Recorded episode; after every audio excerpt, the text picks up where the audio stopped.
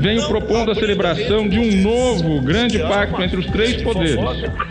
Será que não está na hora? O presidente brincando de presidir o Brasil. Não nasci para ser presidente. Os Três Poderes, um podcast de Veja. Olá, está começando mais um podcast Os Três Poderes. Hoje, sem um dos poderes, Augusto Nunes, que não pôde participar, mas contamos com a presença de Dora Kramer, diretamente do Rio de Janeiro, e Ricardo Noblar, em Brasília. Eu sou a Natália Nogueira e eu vou intermediar essa conversa diretamente dos estúdios de Veja, em São Paulo. Bom, começando pela capa de Veja dessa semana, né? Vimos aí que o coronavírus chegou ao Brasil. Ele está entre nós. O Ministério da Saúde disse que estamos preparados. Mas o que eu queria conversar com vocês é que além da questão de saúde pública, né? Já podemos ver aí as consequências na economia. O dólar batendo 4,50, a bolsa desabando, as exportações caindo, o mercado mundial todo em retração. O Brasil acaba perdendo exportações e aí, Noblar, eu queria saber como é que fica esse cenário para o Brasil. A gente tem que separar um pouco, se é possível separar, é, o efeito coronavírus nessa, nesse desempenho é, da, da Bolsa de Valores, dessa, dessa subida, nesse crescimento do valor do dólar, do, de outros fatores, como, por exemplo, os fatores internos de governo, desempenho de governo, essa coisa toda. É, coronavírus até eu acho que demorou, por tudo que eu observo e vejo e leio, demorou a chegar por aqui, mas chegou finalmente. Ele estava esperando carnaval, Noblar. É uma boa observação. Como acabou o carnaval, o coronavírus chegou. Se vai se alastrar, se não vai, ninguém sabe. Por enquanto, você tem uma onda inicial de pânico, o que também é natural. As pessoas começam a dizer: olha, apareceu o primeiro caso, já tem 300 suspeitos, que hoje parece que essa quantidade já diminuiu para 162, uma coisa mais ou menos desse tipo. Será assim até que até que piore ou até que fique do tamanho que está. Agora, há o componente também em toda essa mexida na Bolsa de Valores e tudo, que não é de hoje, que já vem de antes. Você teve agora, pelo fato de termos tido o carnaval, a Bolsa de Valores ficou fechada durante alguns dias. No que ela reabriu, é, a queda que ela teve anteontem, por exemplo, de 7 de 7%, a queda de é, é uma, vamos dizer, é, é como se ela realizasse num dia só o que realizaria em dois ou três dias. Ontem a queda foi de 2,90. O dólar batendo onde está batendo também era uma trajetória que já se desenhou e que já começou a acontecer antes mesmo dessas primeiras notícias do coronavírus.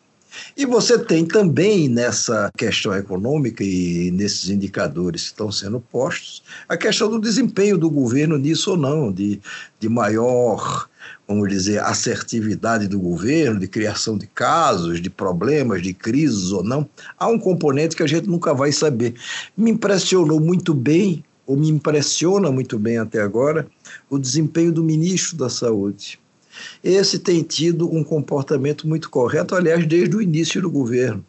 É um deputado, um médico, o Mandetta, com muita experiência nisso, e que conseguiu, ao longo desse tempo, é, se manter à margem dessa, dessa gritaria, dessa, dessa, dessa balbúrdia que, que caracteriza o governo do presidente Jair Bolsonaro.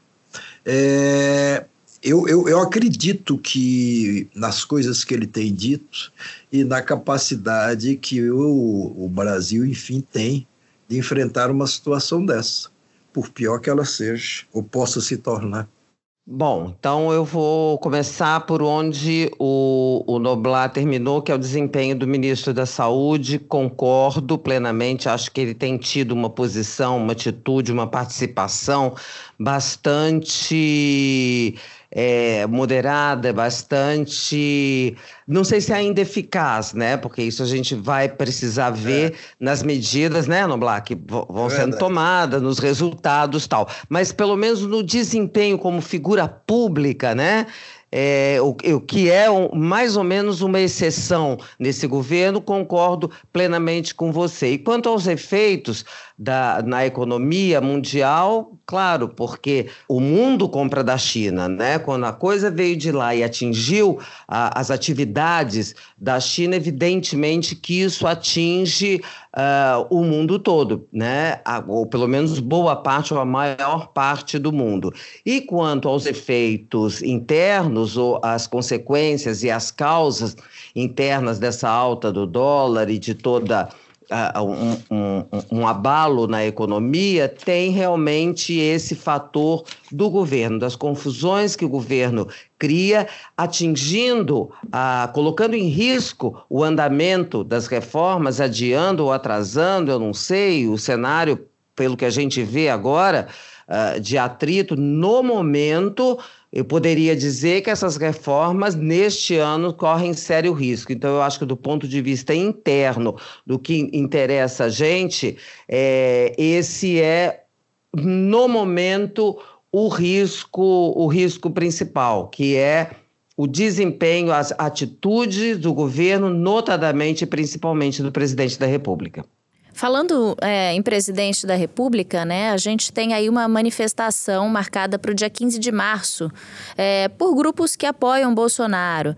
E a bandeira ela é críticas ao Congresso Nacional, né, não sei se posso chamar assim, é, de parlamentarismo branco, né, que seria uma tentativa de impedir o presidente de governar e de utilizar o dinheiro é, como a presidência bem acha que deveria. Você acha que essa briga, Odora, entre o executivo e o Congresso, a gente pode dizer que acabou azedando as relações, principalmente no momento em que o governo precisa do Congresso para aprovar as reformas tanto administrativas quanto tributárias? Ah, eu acho que dá para afirmar sem dúvida alguma. Agora, quem começou, quem imprimiu esse, essa dinâmica, né, foi o presidente Jair Bolsonaro quando se elegeu e assumiu o governo, querendo fazer do Congresso um sparring muito fácil, né? Se aproveitando da má imagem que tem o Congresso diante da população, tratou o Congresso como se ele fosse um ajuntamento de malfeitores. O que fez o Congresso? O Congresso reagiu e resolveu se mostrar muito mais ativo. E no primeiro ano, no ano passado, conseguiu. Com isso e conseguiu até aprovar o tal do orçamento impositivo que está dando essa briga toda agora, né?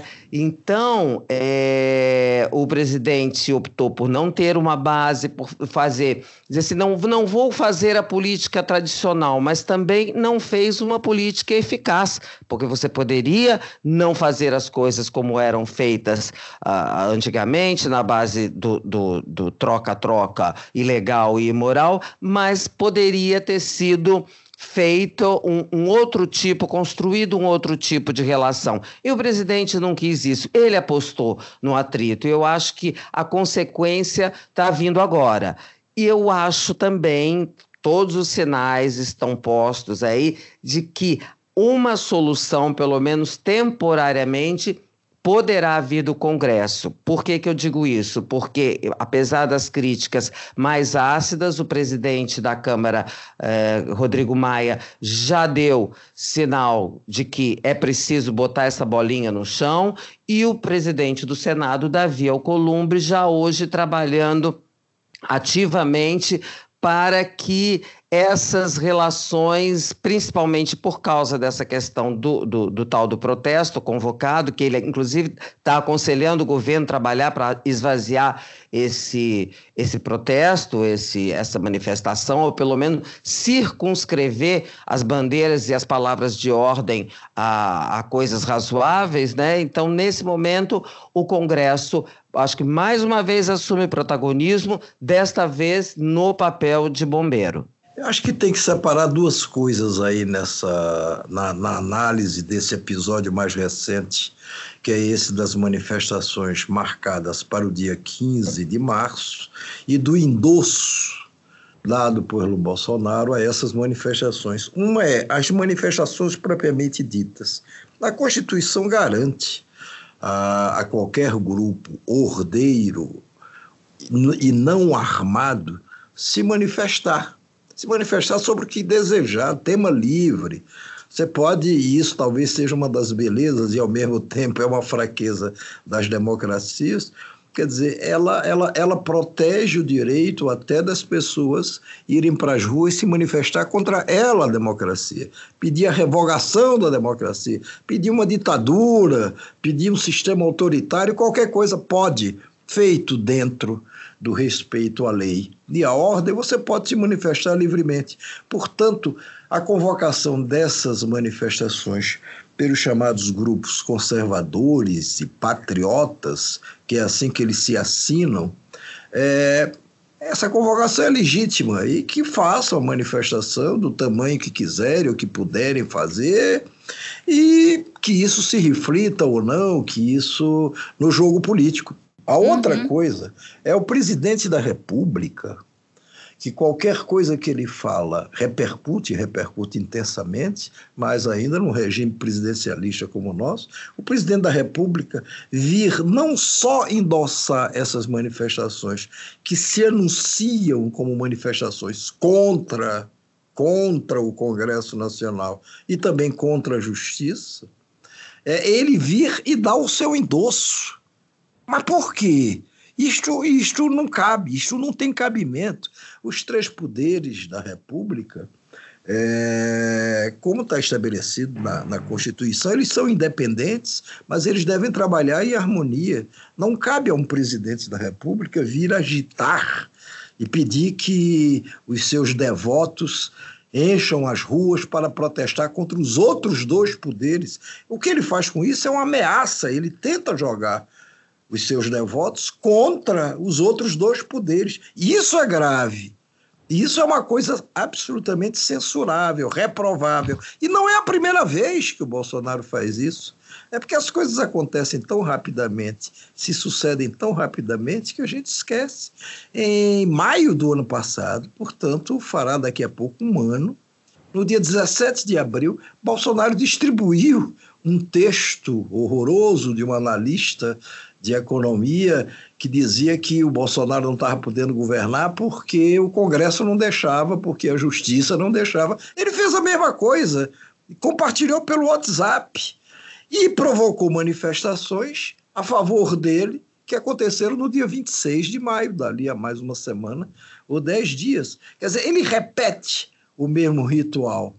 Agora, eu nunca vi, como a Dora, inclusive, já escreveu hoje na revista Veja, eu nunca vi um presidente da República ou um governante chamar uma manifestação de rua quando ele, vamos dizer, não está no desespero, não está isolado.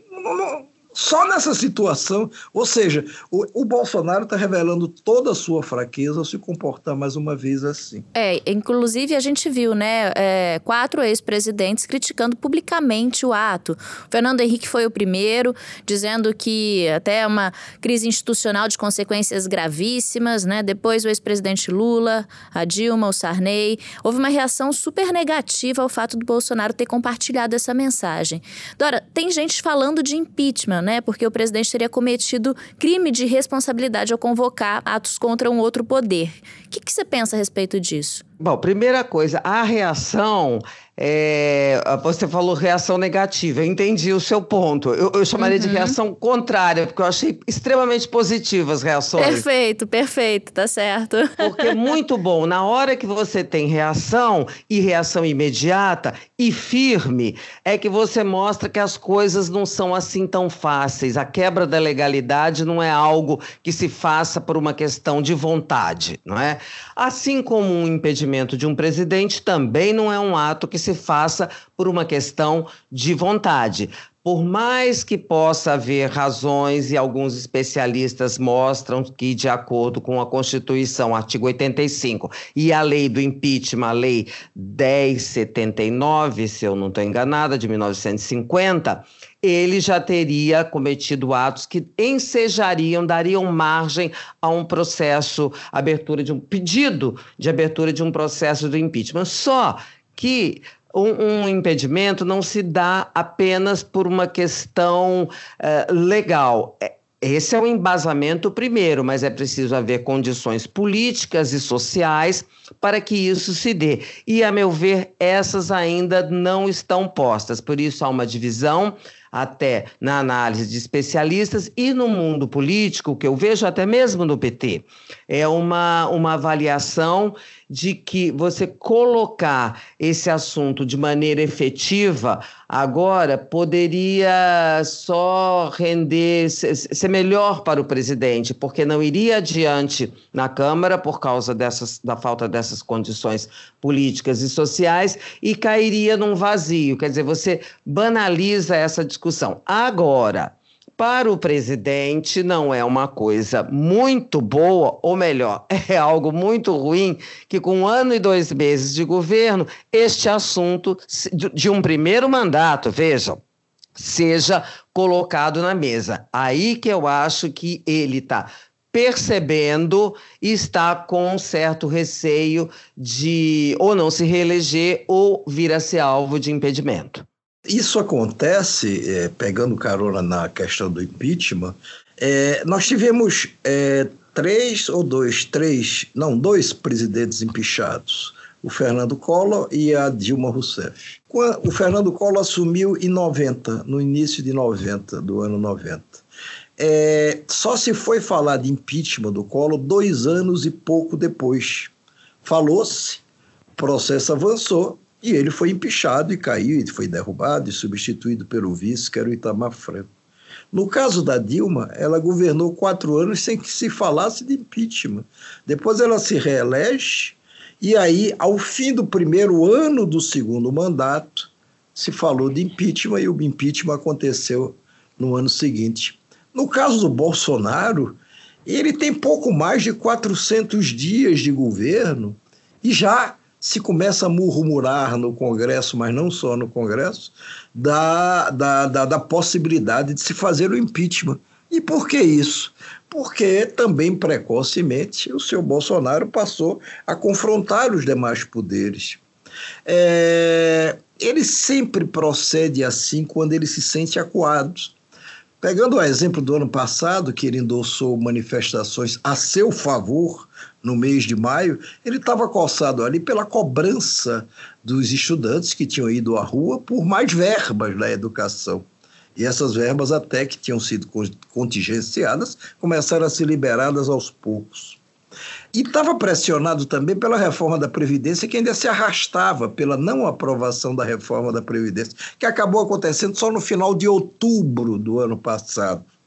Agora, ele está acuado por uma série de outros problemas. Eu acho que o principal problema é a questão da economia, na qual ele depositava, não só ele, mas o mercado e tudo, muita esperança de que poderia deslanchar, talvez num ritmo mais rápido, e não deslanchou, está aí se arrastando a passo de, de cágados. Então ele tem isso. Ele tem a, a, questão recente da morte do miliciano, que foi enterrado, mas os seus segredos não foram necessariamente para o túmulo com ele. É, e ele tem, a, a, a, vamos dizer, a ineficiência de grande parte de sua equipe e o isolamento crescente dele, que chega ao ponto de que hoje, no Palácio do Planalto, você só tem militar como ministro. Isso nunca aconteceu nem na época da ditadura. E ele faz o quê? Ele faz o que ele sabe fazer, que é blefar. Blefar principalmente enquanto os contrapesos da democracia funcionarem, e estão funcionando, não passa de blefe. É como se ele sentasse numa mesa de carteado, onde você tivesse grandes profissionais ali do baralho, e ele como um intruso. E aí ele não sabe direito o que fazer e começa a blefar. É isso que está acontecendo. Acho que o, o, o, sistema tem dado demonstrações de, de força, de elasticidade, para lidar com essa situação. Agora, o Noblar, até pegando aí o gancho dos militares, né, que no governo dele tem aí a participação, mas o cartaz da, da manifestação, né, é, é com fotos dos militares e gerou um mal-estar entre a classe, né? Primeiro o general Heleno que começou, né? Mas os próprios militares não gostaram. Inclusive o general Santos Cruz, que foi membro do governo e não é mais, né? Por meio do Twitter ele criticou o uso dos generais, é, de generais no cartaz para convocação de atos contra o Congresso. Você acha que a imagem dos militares nesse caso também fica prejudicada? Eu acho que acaba prejudicando, arranhando a imagem dos militares. Não é só esse episódio da, das manifestações convocadas para 15 de março. É também, vamos dizer, o, o excessivo número de militares é, admitidos no governo. E essa ostentação agora de tantos generais agrupados lá no Palácio do Planalto. Não tem como é, é, você dissociar hoje a imagem do Exército. Claro que há também é, é, é elementos das outras forças, mas é basicamente do Exército. Não há mais como você dissociar isso do, do governo Bolsonaro. Não há mais também como você imaginar que o eventual fracasso do governo Bolsonaro não contamine, não arranhe não provoque danos na imagem do Congresso, porque essa associação é muito visível, é muito assintosa. É, os, os, militares, é, você tem grandes quadros entre eles, mas não é necessariamente por serem militares. Não é necessariamente pela sua formação, é também pela sua capacidade de cada um de fazer bem ou mal as coisas. Agora, o que é que fica parecendo? Fica parecendo que você não tem civis à altura é, das exigências do Bolsonaro para auxiliá-los no governo. E fica parecendo também que os militares acabam se aproveitando da situação para arrancar mais privilégios, mais benefícios é, ao longo desse governo. Imagina a situação se acontecer de, repente você, numa próxima eleição em 22, é, de a oposição ganhar. Eu digo a oposição, eu estou falando mais à esquerda do que eventualmente um centro a esquerda ganhar, como é que é? Como é que vai ser, como é que vai, vai ser essa convivência? Claro, está tudo lá estipulado na Constituição. Mas, mas esse pessoal que ganha eventualmente vai dizer: vem cá, esses caras tentaram segurar o tempo todo o Bolsonaro, calçaram o Bolsonaro o tempo todo, politizaram de alguma maneira, ou se deixaram politizar por ele. E agora como é que a gente vai se relacionar com eles?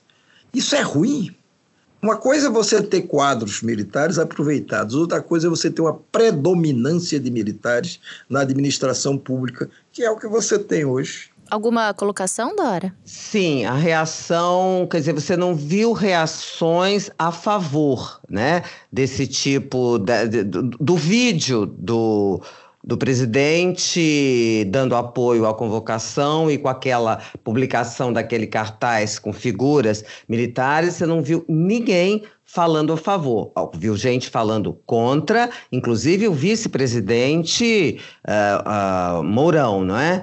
E também o general Heleno dizendo que não, que não autorizou, o Santos Cruz reagindo firmemente. É o seguinte: os militares levaram 30 anos para mais ou menos limpar a barra deles por causa da atuação na ditadura, não é?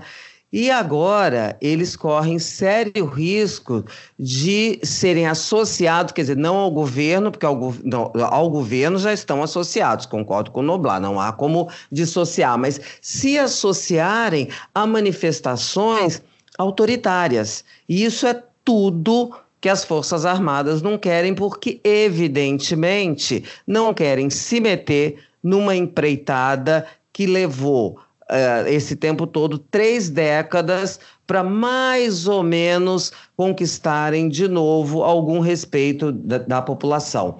Então, é, eu vejo que é uma preocupação deles e é interessante também que se manifestem e vem também, quando a manifestação dos militares se colocam, ela é mais um reforço àquele tipo de reação que eu falei anteriormente, que a qualquer manifestação aos avanços do presidente, cada vez mais aumenta o contingente de pessoas, de grupos, de entidades, de setores sociais que se manifestam contra. Eu não sei se ele está dando a real dimensão disso, porque a continuar nesse crescendo, nessa proporção de reação, logo logo a gente vai poder dar a isso um nome que se dava na época da ditadura, que é frente de oposição só para acrescentar mais uma coisinha a esse comentário. É, em 64, é, no governo João Goulart, aquela coisa toda, tinha os generais do povo, o almirante do povo, é, vamos dizer, e essa pregação, de alguma maneira, ela conspirava contra a hierarquia e a unidade das Forças Armadas. E, essa, e esse foi um dos motivos pelos quais o Jango foi derrubado. É, é eu vi ontem, de ontem para hoje, vários cartazes distribuídos ou mensagens distribuídas nas redes sociais com os generais do povo. Aí está lá a foto do general Mourão, do general Heleno, de um outro general, eu nem reconheço. Olha, é, é, é, como é que é? Quer dizer, antes general do povo era uma coisa negativa, agora general do povo é uma coisa é, é uma coisa admirável. Antes general do povo era uma coisa de esquerda, agora é de direita ou de extrema direita. Isso, isso é bizarro. Isso é um absurdo. É, como me pareceu um absurdo você ter hoje, quer dizer, como gatilho dessa convocação, aquele desabafo feito pelo general Heleno é, contra o Congresso Nacional na discussão sobre o orçamento impositivo.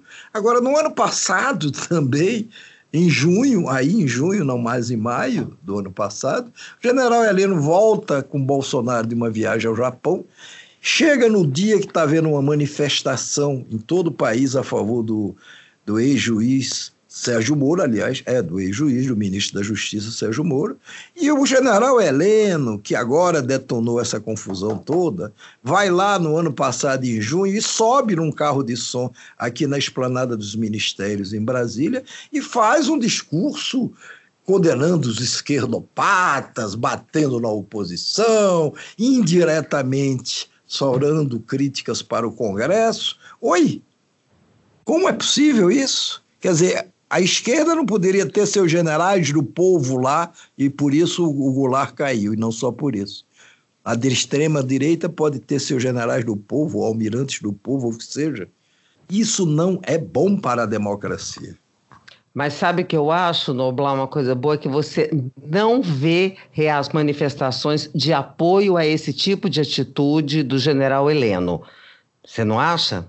Não, nas redes sociais ele tem um apoio brutal. Não, eu digo nos militares. Ah, no meio dos militares, não. Isso. Não, não, não, não. Mas também não há nenhuma condenação firme, por muito menos o, o, o general Vilas Boas, quando comandava o Exército, até o início do governo do, do Bolsonaro, o general se sentiu forçado, obrigado, sei lá, a se pronunciar em determinados momentos, se pronunciou até às vésperas da votação de um pedido de habeas corpus no Supremo Tribunal para o ex-presidente Lula, e o Supremo acabou, por isso ou por qualquer outra razão, negando esse habeas corpus.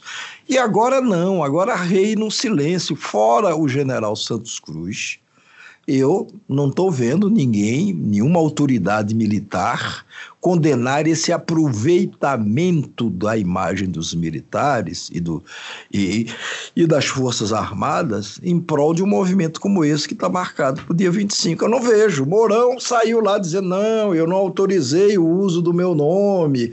O, o Heleno ensaiou uma desculpa nesse sentido.